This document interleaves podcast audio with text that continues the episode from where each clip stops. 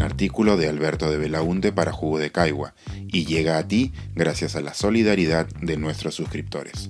Si aún no estás suscrito, puedes hacerlo en www.jugodecaigua.pe. 8M, Día de todas las mujeres. ¿De qué luchas hablamos cuando conmemoramos esta fecha? El día de ayer le pedí a mis amigas que me reenviaran los mensajes que estaban recibiendo por el Día Internacional de la Mujer.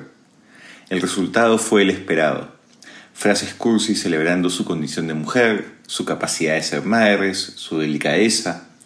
Imágenes de mujeres que cumplían con todos los estereotipos de belleza existente en nuestra sociedad. Muchas flores, letras cursivas y color rosado. En los últimos años ha habido un esfuerzo notable por parte de las organizaciones y activistas feministas que buscan generar conciencia sobre el verdadero significado de este día. Un día de reflexión y lucha, pero como vemos, aún falta bastante.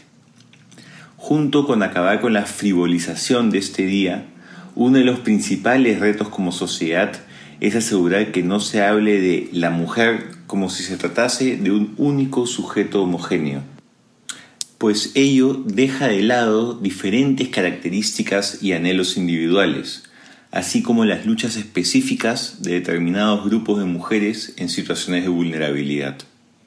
El 8 de marzo es, en realidad, el Día de todas las mujeres. Es el Día de las Mujeres con Discapacidad. Más de 1.700.000 peruanas viven bajo esta condición y en una sociedad que no toma en cuenta sus necesidades ellas son más vulnerables al acoso callejero, al hostigamiento laboral, a la violencia familiar. Muchas de ellas hoy lideran la lucha para evitar un inexplicable cambio de la ley de personas con discapacidad. Es el Día de las Mujeres Migrantes, peruanas y extranjeras, que deben lidiar con el intrínseco racismo y la creciente xenofobia en el Perú. Las que intentan llegar a nuestro país en busca de una vida digna ahora enfrentan además las consecuencias de las medidas de mano dura, cierre de frontera, imposibilidad de regular su situación migratoria, que las pone en enorme riesgo, pues las empujan a redes de tráfico y a la explotación de personas. Es el Día de las Mujeres Trans, cuya identidad es violentamente cuestionada cada día mujeres con una esperanza de vida de 35 años debido a la exclusión y discriminación a las que son sometidas en la escuela, en sus hogares y en la búsqueda de un empleo digno. Es el Día de las Mujeres Indígenas, discriminadas por su lengua materna y acostumbradas a una exclusión estructural. Mujeres que, pese a todo ello, cumplen un rol fundamental a la hora de sacar adelante a sus familias y comunidades es el Día de las Mujeres que son madres adolescentes, las que no tuvieron una educación sexual integral en la escuela o fueron víctimas de un abuso, a las que el Estado falló al negarles el acceso a métodos anticonceptivos o a un aborto en condiciones dignas. También es el día de las que abortan en la clandestinidad que impone esta sociedad hipócrita. Muchas de ellas mueren por decidir sobre su propio cuerpo es el Día de las Mujeres Lesbianas y Bisexuales, cuya condición de mujer es puesta en duda por no cumplir con los estándares impuestos por una sociedad machista.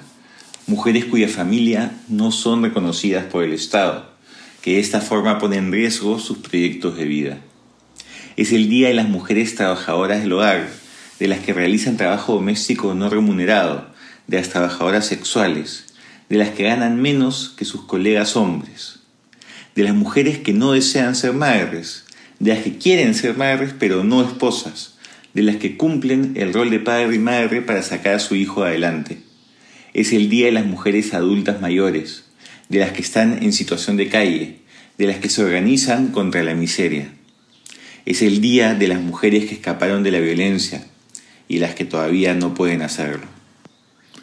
Es el día de todas esas mujeres, de todas las mujeres no por ser hijas, madres, hermanas o esposas. Su valor, dignidad y derechos no dependen de su relación con otros. Le pertenecen a ellas por ser, por existir y debe respetarse.